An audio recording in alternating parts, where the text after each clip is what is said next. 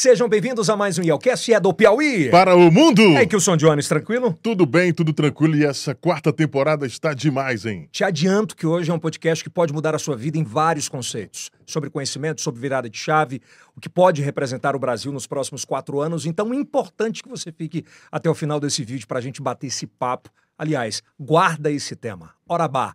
Você vai entender um pouco sobre isso. Mas antes, você está muito elegante, Cristiano. Hero, veste o homem atual. E você encontra Hero em todas as lojas Noroeste, Piauí, Maranhão e também em Tocantins. Quero te convidar que está assistindo a gente, se você consome qualquer um dos produtos que aparecem aqui atrás uh, no nosso vídeo por favor, eles nos ajudam a realizar esse podcast aqui na Estação E. Se você quer gravar o seu podcast, vem para cá.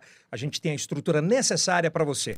Por favor, dá um like, ativa o sininho, se inscreva no nosso canal. 80% de quem está inscrito com a gente quem assiste não é inscrito. É o primeiro podcast em TV aberta. Hoje já existem outros, mas é o primeiro em TV aberta para mais de 20 milhões de parabólicas pela rede Meio Norte de Comunicação, todos os sábados às 10 e meia da noite e na semana, todas terças e quintas às 8 da noite, tá legal? E em todas, ah, em todas as plataformas de áudio você encontra. Lembrando que somos mais de 330 milhões de views no TikTok, YouTube, Facebook. Uh, enfim, é só dar um Google no IELCast e vale muito a pena. Bom. O nosso convidado de hoje, primeiro dizer que é um grande prazer e uma grande honra sobre um dos, um dos maiores reformuladores, vamos dizer assim, uh, ou incentivadores de mentes nos últimos 42 anos no Brasil. Uh, Para você ter ideia, nos últimos 30 dias, me corrija daqui a pouquinho se eu estiver errado, mais de 48 reuniões com importantes companhias sobre essa virada de chave. É a virada de chave pós-pandemia, um pouco mais analógico, e como será o novo mundo, quais as fontes de pesquisa, onde pesquisar. Será que o livro, a faculdade é tão importante? Será que os podcasts, o YouTube, eles são tão relevantes quanto isso? Eu tenho simplesmente a honra de receber. Você quer apresentar, Kilson? Por favor, faça as honras. Com certeza. Se um sente. dos grandes professores do Brasil. Ele já está no hall da fama grande professor Romel Bussarello. Salva de palmas! Seja é... bem-vindo ao nosso modesto Yalcast. Muito obrigado, estou super é, é, encantado aqui com o local, fiquei impressionado com, com toda essa tecnologia e, sobretudo, com o acolhimento de vocês, que o mais importante é o acolhimento, né? É. Então, muito obrigado, prazer estar aqui com vocês, espero que eu possa contribuir aqui com a tua audiência. É, eu tenho fui um executivo por 42 anos, fui executivo, trabalhei em empresas públicas, empresas nacionais, empresas multinacionais. Por mais de 25 anos fui professor aí dos cursos de MBA da SPM, da Fundação Júlio Vargas, da USP, do INSPER. E hoje eu sou investidor, sou conselheiro, sou mentor, é, sou sócio da Starts, que é uma das grandes edutechs brasileiras. E estou numa nova jornada de vida super divertida. Né? Até os 52 anos eu ganhei a vida. Agora eu só estou ganhando vida. É uma outra perspectiva. Professor, a gente poderia falar horas aqui de outras coisas, mas acho que a virada de chave é, pós-pandemia e 24, há uma expectativa muito grande nos últimos 10 anos. É, nós não tivemos um governo que tenha, de fato, terminado ou concluído de uma forma positiva para o nosso país, e a gente tem essa possibilidade. E eu acho que olhar sempre o copo pelo lado cheio é a perspectiva de quem quer crescimento, de quem quer viver e quer crescer. É, nessas suas andanças pelos consumos o senhor morou na China, nos Estados Unidos. Qual a virada de chave na vida pós-pandemia, a virada de chave na vida com a tecnologia imersiva em todos os aspectos? O que é que o ser humano tem que entender que tem que fazer essa mudança? Olha, eu sempre ensinei meus filhos desde pequeno que ler é mais importante que estudar. Infelizmente, eu observei isso ao longo dos últimos anos como professor, a dificuldade que nós temos de convencer as pessoas a estudarem as pessoas é, leem muito pouco. Estudam, fazem pós-graduações, mestrados, mas eu não consigo convencer o aluno a, a ler, não consigo um aluno, convencer o aluno a se aprofundar, a ler uma leitura mais profunda. Né? É, nós fomos capturados pelos algoritmos. Hoje, quase 90% do que se consome na, na internet é entretenimento. 90% é entretenimento. E tem muito conteúdo bom, muito, muito conteúdo bom é, para ser consumido. Mas, infelizmente, os algoritmos capturaram aí a, a, a nossa atenção. Eu estou muito otimista com o Brasil em relação aos próximos 10 anos. A gente veio de uma década perdida, 2014, 2023, foi uma década perdida. Começamos lá com é, a questão dos passes de ônibus em 2013, depois é, tivemos aí as primeiras evidências de que poderia acontecer impeachment, tivemos um pré-impeachment, tivemos um impeachment, tivemos a posse, a posse do, de, um, de um presidente eh, interino, aí tivemos as eleições de 2018, aí tivemos a pandemia, tivemos a, as eleições de 2023, começamos 2023 com, com o evento do dia 8 de janeiro. Todos os economistas falavam que o Brasil ia crescer em 2023 0,8. Era a previsão unânime, unânime, não foi um ou dois, quase que unânime. O mercado inteiro falava O mercado isso. inteiro falava o Brasil vai crescer 0,8 em 2023. Em agosto, todos os analistas vieram ao público, os bancos, bancos de investimento, e cravaram, o Brasil vai crescer 3%. Pô, mas em oito meses nós erramos muito. Uma coisa você fala o seguinte, o Brasil vai crescer Dois, 0,8, dois, é, vai crescer 1,2, 1,3, está no jogo. Mas você errar em quatro vezes a previsão de crescimento do Brasil em oito meses, é porque você nós não estamos enxergando um Brasil novo que está emergindo. Então, eu vou falar alguns números aqui que eu me fundamento muito para afirmar o porquê que nós não estamos enxergando esse consumo que está acontecendo e que não aparece nos, nos, grandes radares. O Brasil tem aproximadamente hoje 10 milhões de influencers. 10 milhões de influencers. Desses 10 milhões, 2 milhões e 600 mil brasileiros vivem como influencers. Salário médio dessa turma, R$ 2.600. Então, nós temos 2 milhões e 600 mil brasileiros, que é aproximadamente 2,6% da população economicamente ativa, que vive como influencers, fazendo os mais diversos tipos de conteúdo. E tem conteúdo para tudo, né? Para tudo. Então, a gente falar. Não estamos falando de Whindersson Nunes, de Carlinhos Maia, de Luva de Pedreiro, né? esses são celebridades.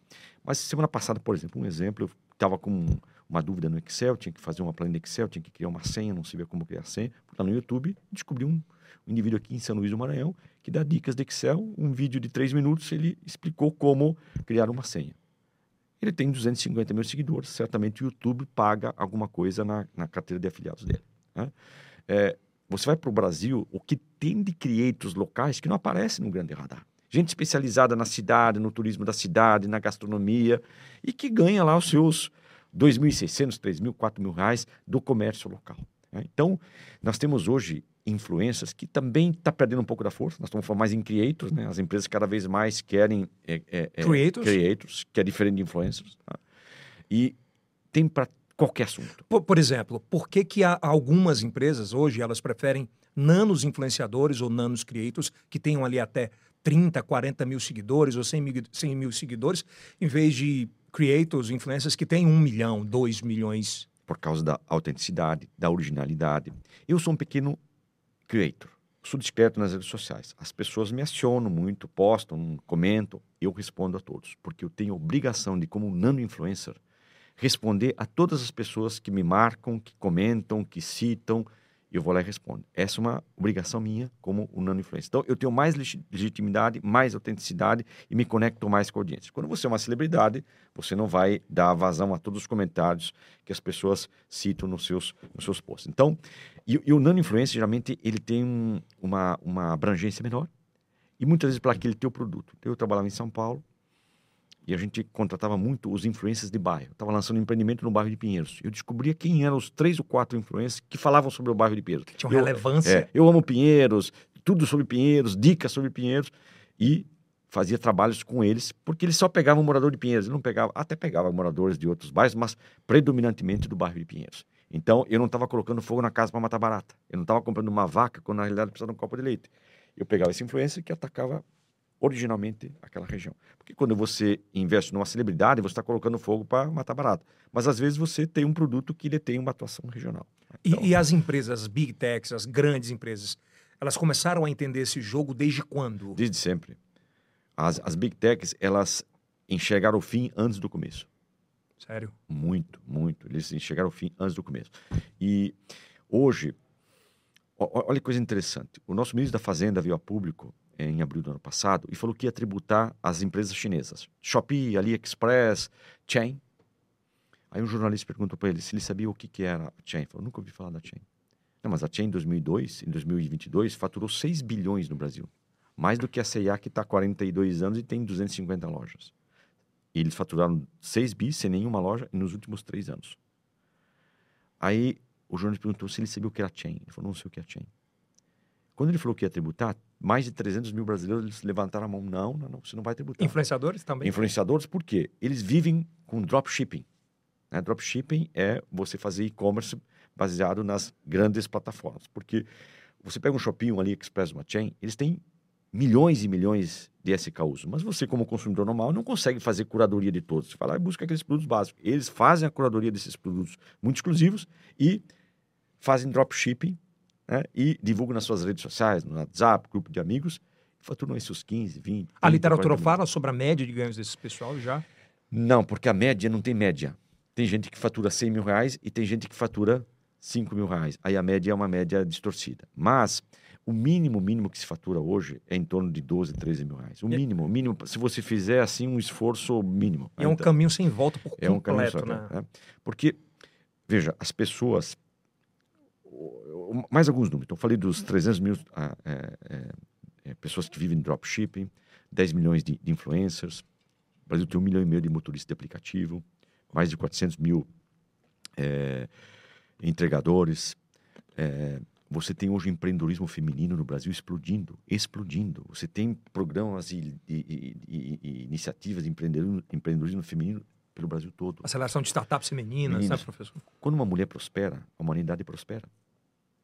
Quando uma mulher passa a ter renda, a distribuição da renda dela é diferente de nós homens. E isso mexe com a sociedade, mexe com o consumo. O Brasil, nos últimos quatro anos, passou a ter 16, quase 17 milhões de pessoas que passaram a ter uma renda adicional. E elas vêm de três grandes frentes. Primeiro, 4 milhões de brasileiros passaram a ter emprego eh, formal nos últimos quatro anos. 4 milhões de brasileiros passaram a ter emprego com carteira assinada, CLT. CLT. Então, são 4 milhões de consumidores a mais. O Brasil, nos últimos quatro anos, 5 milhões de pessoas se aposentaram. Eu sou um deles. Me aposentei pela Previdência Pública. Claro que eu não vivo disso, mas eu sou um aposentado que passei a ter uma renda adicional para consumir coisas interessantes. Então, tem 4 milhões de pessoas que passaram a receber proventos do INSS. E aproximadamente, aproximadamente 9 milhões de brasileiros passaram a receber algum tipo de auxílio do governo. Que o Brasil loucura. tinha aproximadamente 12, 13 milhões, hoje está com 20, quase 22 milhões de, de brasileiros São 10, 11 milhões a mais. a mais que passaram a ter algum tipo de auxílio. E olha, a grande maioria, não sei avaliar quanto, mas eu sei que é um número substancial dessas pessoas que, na realidade, não precisariam estar recebendo. Não são pessoas que necessitam. né? Muitas vezes você pode ter um motorista de aplicativo que recebe Bolsa Família. Por exemplo, professor, se isso crescer mais, o Brasil agora, falando em números, se o Brasil continuar evoluindo, a gente, o senhor falou que cresceu 3 ponto alguma coisa. Vai, vai- não fechou ainda, mas a previsão é 3% em 2020. se passar de 4, Caos. Quê? Nós não temos gente, primeiro o grande gargalo, nós não temos gente para tocar negócio no Brasil. Não tem gente. Hoje a taxa de desemprego é 7,2. É pleno emprego. É pleno emprego. É pleno emprego. É, É pra, perdão. é pleno emprego. Pleno. É, é, Tem emprego para tem isso? emprego. Tá? Esses 7% se o cara quiser Que trabalhar. lá tem.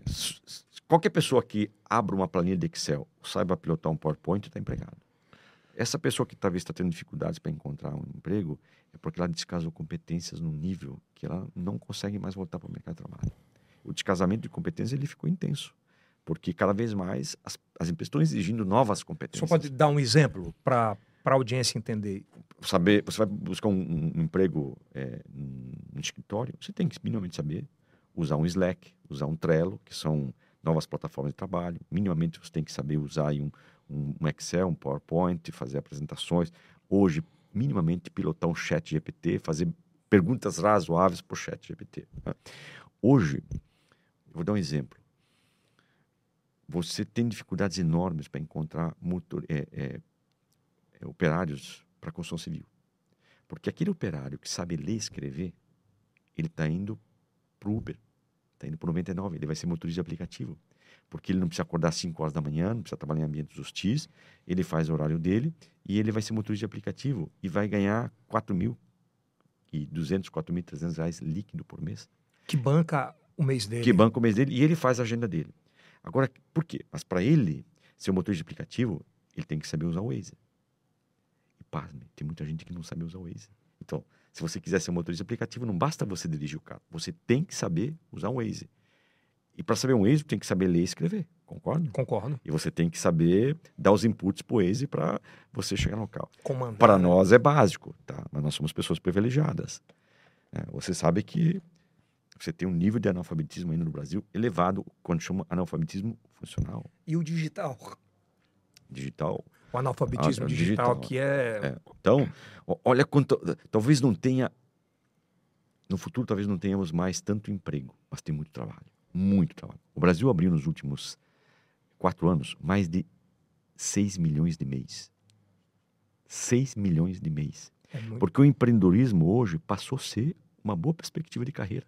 No passado, você tinha quem queria fazer carreira trabalhar em empresas. Hoje, eu posso ser empreendedor. Eu sou um meio empreendedor. né? Hoje, eu sou mentor, sou consultor, sou um palestrante, eh, sou investidor, eh, sou um facilitador. Sou, eu sou um polímata, que a gente chama. Eu tenho várias habilidades que eu desenvolvi ao longo da minha carreira. tá? Então, eu não tenho mais emprego. Dificilmente uma empresa contrataria um homem de 57 anos, mas eu tenho muito trabalho. né? Por isso que eu falei hoje na minha palestra a importância de você ter rede. Relacionamento é tudo. No mundo dos negócios é o que você sabe versus o que você conhece. Se você perguntar para o qual é o teu maior patrimônio que você acumulou ao longo da tua vida, a minha rica rede de relacionamentos que eu construí ao longo da minha carreira. Eu sempre cito meus meus alunos, porque serão alunos bem-sucedidos. Professor. Seja, não. seja, seja bacana com as pessoas quando você está na subida Cordial. cordial, bacana, Respeitoso. respeitoso, acolhedor, porque depois você vai encontrar com elas quando você estiver na descida. Então eu já não estou mais na subida. Eu fui um vice-presidente, fui diretor de empresas nacionais, multinacionais, mas eu quando estava aqui na subida, eu sempre fui bacana, sempre fui gentil com as pessoas. Hoje eu estou na descida, estou num outro momento de, de vida, estou num momento que eu estou ganhando apenas vida.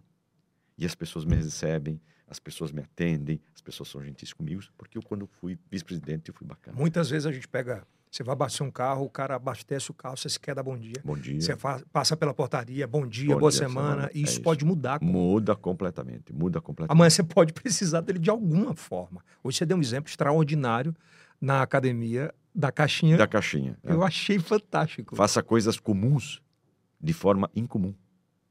As pessoas jamais vão esquecer. né? E hoje a gente está tendo dificuldades para arrancar o básico das pessoas. né? E nós temos aí um encontro geracional onde tem aí divergências sobre questões de trabalho, liderança, de entrega, de engajamento, de comprometimento. né? São grandes desafios que nós temos pela frente. Mas eu estou muito otimista com o Brasil. Acho que nós vamos ter aí uns. Se nada acontecer, se não tiver um evento de cauda, os próximos 10 anos serão 10 anos espetaculares. Bom, professor, você falou agora há pouco aí desse protagonismo da mulher no cenário do empreendedorismo também. É, de acordo com o Data Favela, e várias revistas publicaram, no final de 2023, 123 mil favelas espalhadas por todo o Brasil, elas, elas é, deram um rendimento de 200 bilhões de reais. Sim, sim, sim. É, o, que, o, o, o que que se explica isso? Cada vez mais as pessoas optando pelo trabalho e não pelo emprego. 85% dos motoristas de aplicativo hoje não querem mais voltar para o mercado de trabalho. 85%. Por que, que eles não querem voltar? Qual o principal motivo que, não, não- que os levam a ficar na, na condição de um motorista de, de aplicativo com a precariedade que a gente sabe que existe? Flexibilidade. Qualidade de vida passa por isso? É, flexibilidade nem é assim, eu vou fazer minha jornada, eu vou trabalhar das, do meu dia aos seis, não vou trabalhar domingo, vou trabalhar de terça, quarta-feira eu vou me dedicar, aí na sexta-feira eu começo das seis da manhã, vou até nove horas da noite, não preciso dar satisfação para ninguém. Eu vou contar uma história para vocês. Em 2020, na pandemia, eu, assisti, eu li uma entrevista de um jornalista entrevistando o Woody Allen. Ele chegou para o Woody Allen e falou, Woody, o que, que você acha da morte? O Woody Allen respondeu, eu não concordo. Por quê? Como não concordo? A morte é um evento inevitável da vida. Não, mas eu não concordo. Não, mas, Udi, se todos nós temos uma certeza que nós vamos morrer. Não, mas eu não concordo. Resumindo, eu não trabalho mais com o Diário. Eu me nego a trabalhar com o Diário. Né? E eu, por 42 anos, trabalhei com muitos Woody Allens. Muitos Woody Allens ao longo da minha longeva carreira profissional. Quando a pessoa fala, não quero mais voltar, é que ele não quer mais trabalhar com o Woody Allen. E o Woody Allen não é só o chefe. É a meta, é o ambiente sem propósito, é o chefe hostil, é, é, o investidor, é o conselho de administração. O diálogo são várias coisas. Né? E, e, o mundo dos negócios, por mais que se fale de propósito, ele está com uma carência enorme de propósito. Né? E aqui eu quero dar os parabéns para vocês. Eu fiz uma brincadeira com o teu time aqui no backstage e eu perguntei para eles o que, que é propósito. Né? E eles pensaram um pouco. Aí eu falei, quando as segundas-feiras, às 8 horas da manhã, forem mais excitantes do que as sextas-feiras, às 17 horas, é porque você está trabalhando com propósito. Quando você torce para chegar na sexta-feira, é porque você não está trabalhando feliz, você não está trabalhando com propósito. Eu saí domingo, 4 horas da tarde de São Paulo, para vir para Teresina, passar dois dias aqui com o grupo Quatro Rodas. Né? Eu vim feliz, feliz, torcendo para que chegasse segunda-feira, às 7 horas da manhã, porque eu estou aqui com propósito, eu estou aqui com, com uma missão de é, convencer pessoas, de, de, de, apontar caminhos, de é, apontar soluções, de gerar mudanças e transformações. Ou seja, eu estou com um propósito. Esse propósito de mudança de, desses, do processo de, não vou falar CLT, mas de funcionário público, de funcionário de iniciativa privada e virar autônomo, né? dono do seu conhecimento, do seu ativo. ativo. Essa transição, ela perturba muito os, os os mais 50. Sim, sim. Né? sim Absolutamente sim. os mais 50. E principalmente os mais 20, que estão com medo de tudo. Como é que funciona esse processo? Olha, você vê. Esse aqui é um país que tem muita bucha. Muita bucha. O Brasil é um país que tem muita bucha. Onde tem bucha, tem negócios. Sim. Vê o local que nós Bucha que você aqui. fala muitos problemas. problemas. Muitas problemas. dores. Dores, dores, dores. Você olha para qualquer negócio, qualquer empresa, é só, só problemas. Claro, uma pessoa 50 a mais, que passou a vida toda como executivo, como eu também, eu também tive os meus momentos de angústia. Mas, eu sempre cito para os meus alunos: quem planeja tem futuro, quem não planeja tem destino. Então, ao longo da tua jornada, se você optou em ser um executivo, uma executiva, eu, eu adorei ser executivo. Eu, isso é autoconhecimento. Eu adorava trabalhar para os outros. Adorava trabalhar para os outros. Esperava dia 30 aquele dinheiro que entrava no Banco Itaú, ficava feliz. Dia 5 de março pegava as minhas stock options e estava tudo certo. Adorei por 42 anos trabalhar para os outros. Mas hoje eu não conseguiria mais. Né? Por causa dos Woody Allens. Mas eu me preparei muito, muito, muito, com muita antecedência para a segunda metade da vida. E basicamente você tem que ter quatro pilares andando simultaneamente para você chegar nessa fase da vida bem. Primeiro pilar intelectual. Coração estagiário, coração estagiária. Não parar de aprender. Você ter curiosidade intelectual. Não existe mais a expressão ex-aluno, ex-aluno.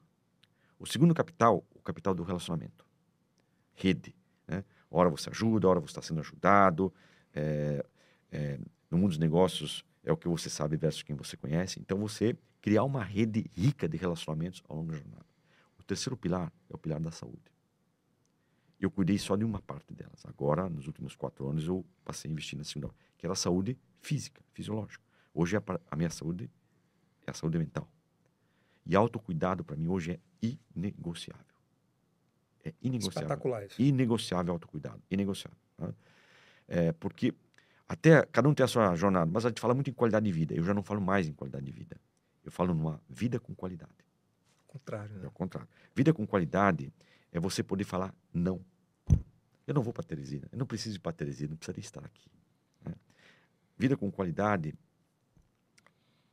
é você ter uma boa rede de relacionamentos, você ter uma alta confiança nas suas competências, você ter feito uma boa reserva financeira para essa segunda metade da vida, que, é o quarto pilar, que é o pilar financeiro.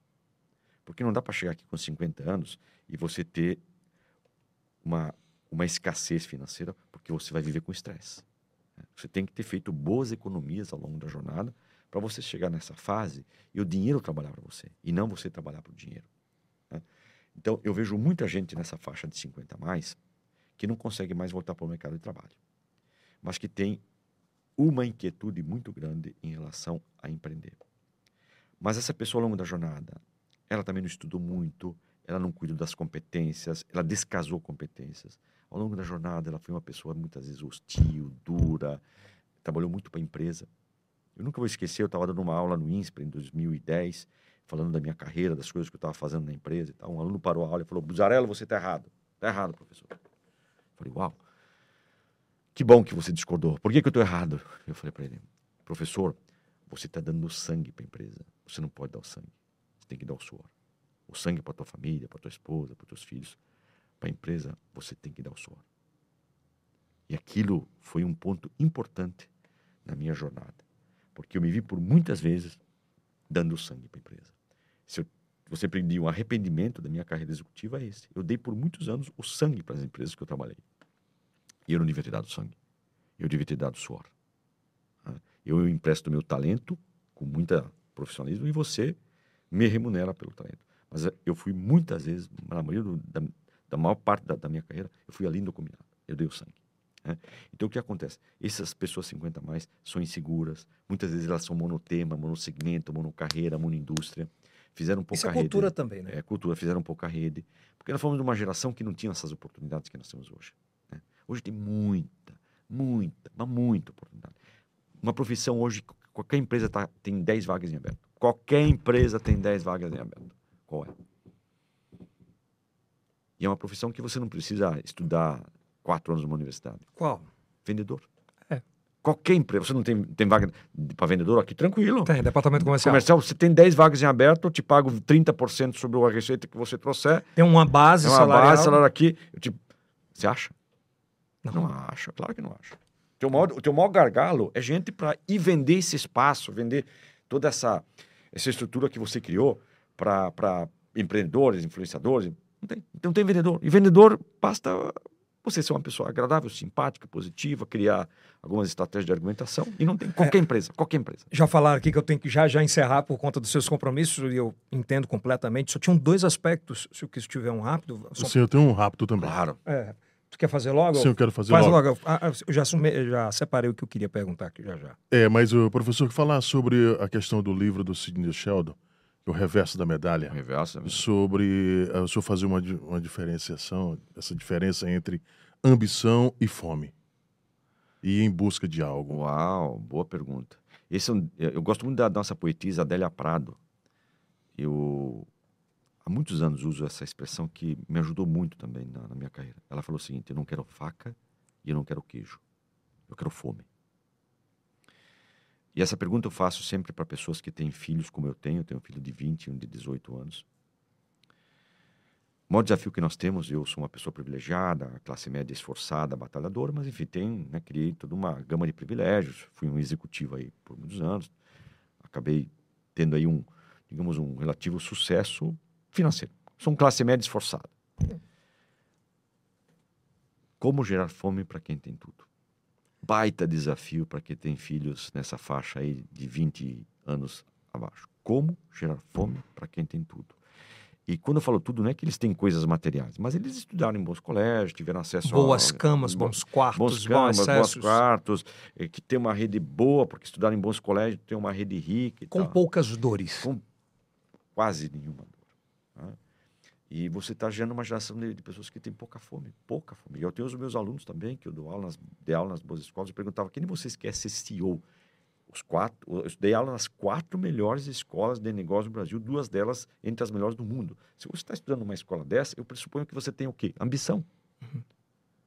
Menos, era em torno de, no máximo, 2% dos alunos. Sério? 2%. Isso desde 2008 eu faço essa pesquisa, que eu considero uma pesquisa que não é tão empírica assim, porque é uma massa boa e dentro de quatro escolas de, de, de, de destaque nacional. Turmas de média de, de 40 alunos, né? é, dois, no máximo dois alunos queriam ser CEO. A maior parte deles queria chegar no nível de gerência, diretor, mas a grande maioria, a maioria quer que, deseja montar um negócio que é um business as a lifestyle. Ele não quer montar um negócio para escalar, escalar, ele quer montar um negócio. Tô tranquilo. Isso aqui é um bom exemplo. Isso aqui é um business as a lifestyle, concorda? Isso aqui é um business que está alinhado com as tuas crenças, com os teus valores, com a coisa que você gosta, mas dificilmente vai ser um unicórnio daqui, concorda? Isso Sim. aqui não tem potencial para ser uma empresa que vai valer 5 bilhões de Sim, reais. óbvio. Mas vai te deixar feliz, você vai ganhar um bom dinheiro, vai ter uma boa remuneração, vai ter uma vida espetacular, mas é um business as lifestyle, uma coisa que você curte. Você não iria montar um açougue, uma franquia do Boticário. É um grande erro do empreendedor não saber nada sobre um ramo, um nicho e achar, não, vou botar o dinheiro. Exatamente. Você está fazendo um negócio com propósito. E às vezes eu vejo gente, ah, vou montar uma, uma loja do Boticário, mas ele não tem vocação para varejo, não tem vocação para hospitalidade. Ah, mas ele quer apenas fazer dinheiro. Você não. Isso aqui é um negócio feito com propósito. E ah, naturalmente isso acontece. Para fechar, só dois temas que eu acho que são muito fundamentais importantes que ajudará muita gente, na minha opinião. Primeiro, sobre os tipos de conhecimentos que tínhamos na, algumas décadas atrás, livros, escolas, e como funcionam essa busca hoje de conhecimentos. Eu acho que mudou muito. Muito. Muito. E muitas vezes a gente nos. Eu, eu recebo muito relato aqui nas redes sociais e a galera falando na meninada: pô, não tenho mais saco para estar. Tá. Quatro anos eu saio e não tenho mercado de trabalho, eu quero uma coisa mais rápida, mais objetiva. Sobrinhos de 1.300 reais. Ah, sim, e, sim. e um outro tema é dessa mudança do que aconteceu, por exemplo, com o Bradesco, que foi um dos maiores bancos e continua sendo, continua um dos maiores ativos do mundo mas que pela, percep pela falta de percepção da, da virada de chave perdeu muita grana nos últimos anos. Acho que esses dois aspectos são muito importantes para entender para o pequeno, médio e grande empreendedor sobre essas, essas análises. O sucesso não é mais substantivo. O sucesso é um verbo transitivo. Nós não somos mais sucesso, nós estamos apenas sucessando. Vamos pegar o Bradesco. Banco espetacular, uma história maravilhosa vem enfrentando aí um problema interessante. ele está valendo 100 bilhões, 100 bilhões a menos do que Itaú. Os, esses dois bancos, Itaú e Bradesco, sempre rivalizaram trimestre a trimestre, um valia 5 bi a mais, 10 bi a mais. Era uma briga interessantíssima. Nos últimos 18 meses teve um descasamento. O Itaú está valendo 100 bilhões a mais do que o Bradesco. A previsão é que em 2023 o Itaú lucre aproximadamente... 24. 24, não, é o, não em 2023 não ah, saiu o resultado. Vai sair o resultado, é. vai sair o resultado agora nos próximos, nos próximos dias.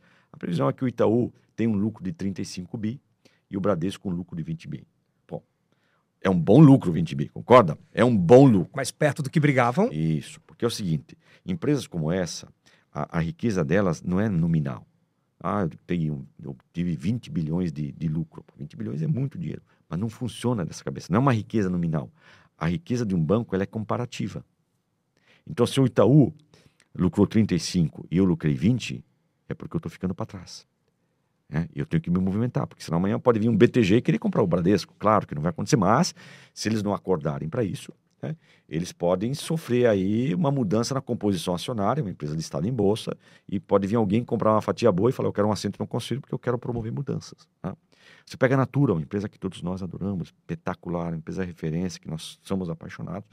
Você pegar no passado, nessa época do ano, eles estavam aí numa situação de, de, de, de endividamento altíssima e perigosa.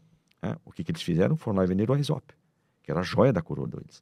Agora, no final do ano, venderam The Body Shop. Para fazer o quê?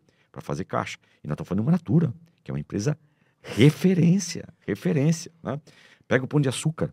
Pão de Açúcar na Bolsa, onde está valendo um bilhão de reais. A Drogazil, Droga Raia, Drogazil, está valendo 48 bi. Farmácia está valendo 48 vezes mais do que isso no mercado. Um bi. Fizemos aqui uma vaquinha entre nós, comprou um Pão de Açúcar. A Nestlé pagou 4 bilhões e meio na Copenhague. A Copenhague está vendo 4 vezes e meio mais do que o Pão de Açúcar. Mas por quê?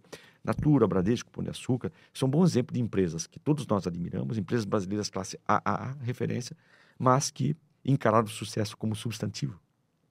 E quando você encara o, o sucesso como substantivo, o substantivo é estático. Ele está lá parado. E o que eu falei na palestra hoje, alvo parado, morre. Então, nós temos que encarar o sucesso como um verbo transitivo. Nós estamos apenas sucessando. Isso vale para as empresas e vale para nós carreiristas, concorda? Sim. Der uma cochilada aqui, der uma vacilada, se você não faz todo esse investimento, não faz toda essa refundação, talvez você ficasse pelo caminho. Porque quem não pensa o futuro, trabalha o presente usando ferramentas do passado. Se eu fosse o Bradesco, se chegasse o Nubank, Olha, eu, eu, vou te dar números aproximados, tá? Salvo engano meu, tá? O, o, Bradesco tem 80 milhões de clientes aproximadamente, né? 80, 70 e pouco milhões de clientes, e tem aproximadamente aí 100 mil funcionários. O Nubank tem 90 milhões de clientes e 7 mil funcionários. e não tem nenhuma agência. e, vale, e, e, e, vale mais do que o Bradesco, tá? Hoje. O, o, o, o, Nubank está valendo mais, o Bradesco, o Bradesco está valendo hoje dos 150 bi, tá, o, o Nubank está próximo de 200 bi. E, sem nenhuma agência. E faz rápido a conta, muito mais rápido muito que no Brasil. Não botam. É. Isso passa muito por gestão, por cultura.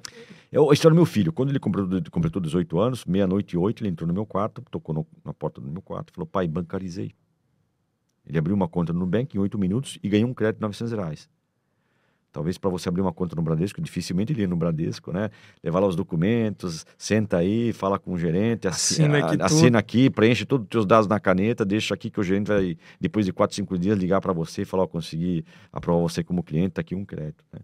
É, Quem não pensa no futuro, trabalha o presente usando ferramentas do passado. Eu, nos próximos 10 anos, tenho chance de ter alta celestial. Mas o meu filho que está chegando aí não quer trabalhar com um banco que tem agência, ele quer trabalhar com uma conta digital. Só para fechar, o que, que mudou em fonte de conhecimento? Antes a gente tinha Sim. livros, escolas, enfim. A escola era o único lugar que você aprendia e as empresas era o único lugar que você trabalhava. As empresas viraram escolas e as escolas viraram empresa. Então, a- eu comecei a minha carreira onde eu- a única forma de eu aprender era ir para a escola. né? Hoje, a minha principal, a minha principal fonte de conhecimento é hora bar. Mas deixa eu explicar aqui o que é hora bar. Né? Hora bar não é tomar cerveja no boteco. Até é de vez em quando, É bom, porque você não faz amigo bebendo leite, Sim. certo? é verdade. Mas a hora bar é participar de eventos, congressos, seminários, cafés da manhã. Eu tô com a minha agenda hoje intensa em Teresina, mas eu fiz questão de vir aqui fazer uma hora bar com você e nós batemos esse papo aqui, né? Hora bar é você se abrir a boas conversas, a conversas inesperadas, porque não há não há algoritmo que substitua o acaso. Então, hora é minha principal fonte de conhecimento, o WhatsApp, mas o WhatsApp não é fora Temer, vai Corinthians. Eu Telegram, é, WhatsApp. é, eu participo de grupos, eu tenho oito grupos de, de WhatsApp de altíssimo, altíssimo nível, que se discute assuntos relativos à minha área. Então, eu tenho um grupo lá de CMOs, os melhores CMOs do Brasil. Se discute assuntos de altíssimo nível. De altíssima relevância, né? As pessoas colocam suas dores. Às vezes, eu estou contratando um profissional, preciso indicar um profissional, preciso indicar um fornecedor. Existe uma troca mútua de gentilezas, de favores e de ajuda. né? Eu ouço muito podcast. Nós estamos fazendo podcast. Eu, porque todos nós temos parada forçada, concorda? Aeroportos, academias, é, é, é, passeios pelo parque, é, Viagens viagens rápidas. rápidas e tal. Eu vou voltar agora de madrugada para São Paulo. Eu vou, no mínimo, vir um ou dois podcasts na velocidade 1,5, né? Depois bate aquele sono e vou dormir. Mas eu vou aproveitar essa parada forçada para ouvir um podcast. Então, podcast é uma fonte. né? Cursos online, vídeos no YouTube maravilhosos, conteúdos maravilhosos. Talvez o último lugar que eu buscasse conhecimento hoje seria a escola. Então, para quem está nos ouvindo, eu vou dar uma dica importante. Para quem já fez a sua graduação, a sua pós-graduação, não faça mais cursos longos e estáticos. Faça cursos rápidos e frequentes. Esse é o resultado. Esse é o resultado. Porque não dá para chegar num curso, você fazer uma pergunta e o professor falar: Isso aqui você vai ver lá no quarto trimestre. Você não pode esperar quatro trimestres. Não dá. Mas não dá. né? Então faça cursos rápidos e frequentes. Por quê? Eu, como professor, posso te garantir: a melhor escola para dar aula é aquela que não tem certificado. Essa é a melhor escola. Porque o aluno que está lá, ele está lá porque ele tem fome. O aluno que está numa escola regulada, ele está lá pelo certificado. E uma das coisas, eu dei aula por muitos anos, hoje encerrei esse ciclo de dar aula. O que mais me incomodava é que eu chegava lá para dar uma aula nervosa, uma aula de alto impacto para transformar o aluno. Pra chocar o cara. Chegava a perder 200 gramas numa, numa, numa aula de quatro horas. E o aluno chegava, chegava para mim e perguntava: professor, a chamada vai ser no começo ou no final da aula? Aí mata o cara. Aí mata o cara. Aí falou: o que, que eu estou fazendo aqui numa terça-feira à noite? Travei a minha agenda, deixei de ficar com a minha família, deixei de fazer uma viagem, porque eu tinha uma aula na terça-feira e ele me pergunta se a Deu chamada. sangue. Deu sangue? Não. Porque quando você vai dar aula, você dá o sangue. Você não, porque você não está lá pela coisa. Pela coisa, eu estava lá como executivo, eu estava lá pela causa. Então, eu estou lá por uma, por uma causa nobre. E o aluno me pergunta: a chamada vai ser no começo ou no final? Aí mata o cara. Professor, te dói, por exemplo, o que acontece hoje, a avaliação do professor. Ah, dói. Dói, Dói, porque dói, tem dói. um cara que, que entrega o coração, que entrega calma, você fica com medo de fazer. Eu poderia aqui contar vários episódios que eu tive de haters em sala de aula, de comentários inapropriados que os alunos fazem. Porque eu tô sendo avali... eu dou aula, dava 10 aulas. O aluno me avaliava três vezes. Ele me avaliava, na terceira aula, na sexta aula e na décima aula. Eu avaliava ali uma. Não dá. Pô, como é que eu ganho uma boa avaliação do aluno? É fácil ganhar uma boa avaliação do aluno. É só dar uma aula fofa. Lindão. É lindão, dou uma aula fofa, o aluno fala, esse professor é nota 10. né? Mas o que, que você prefere? Que o aluno aprende com a severidade do professor ou com a severidade da vida? É, a vida vai ensinar de uma forma muito pior. Diferente, ele poderia estar aprendendo comigo, mas se eu for severo, ele vai na avaliação, o professor está apertando aí o torniquete, o professor está. E a escola tá virou apertando- negócio? A escola virou negócio Ah, e ela vai falar o seguinte: ô professor, dá para aliviar aí com o aluno? Não, mas eu, eu me preparei, Né? Manda o aluno ler um capítulo de um livro, assistir um vídeo no YouTube, um podcast de 15 minutos para discutir na próxima aula. Ninguém discute. Aí você aperta, o aluno fala: o professor está sendo muito severo conosco. É, mudou muito. Mudou né? muito. Eu me recordo de quando eu estudava, eu tinha um professor de cálculo. claro que não é.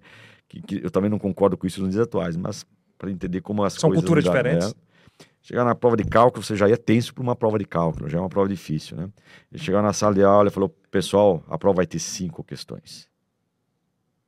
A primeira, todo mundo vai acertar. Todo mundo vai acertar. A segunda, só os que estudaram. A terceira, só monstros. Só monstros vão acertar.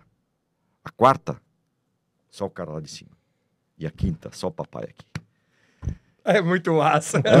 Haja segurança psicológica. Como é que você ia fazer uma prova de cálculo com o professor começando dessa forma? Né? Ou E- o cara estudava ou não estudava. estudava. E aí você falava, esse cara é bom. Esse cara é bom. Se eu fizesse isso hoje numa sala de aula, o Ministério Público já estava. Você já estava denunciado. Hoje o menino não pode. Se o cara estiver colando na. Antes, o cara estivesse colando na escola, na sala, na prova, recolher a prova fora. Hoje, Hoje. tem processo, Processo. tem constrangimento. Isso sem contar que ele não, me- ele nem chama mais de professor, não. Ou, Ou tu ou, ia. ou, ou, ou. Não, ou não, né? Vamos lá, tudo bem. Precisa me chamar de professor, mas me chama de buzarelo, ou, ou whatever, não me chama. Ou, Mata, né? eu quero dar aula em escolas que não têm certificado.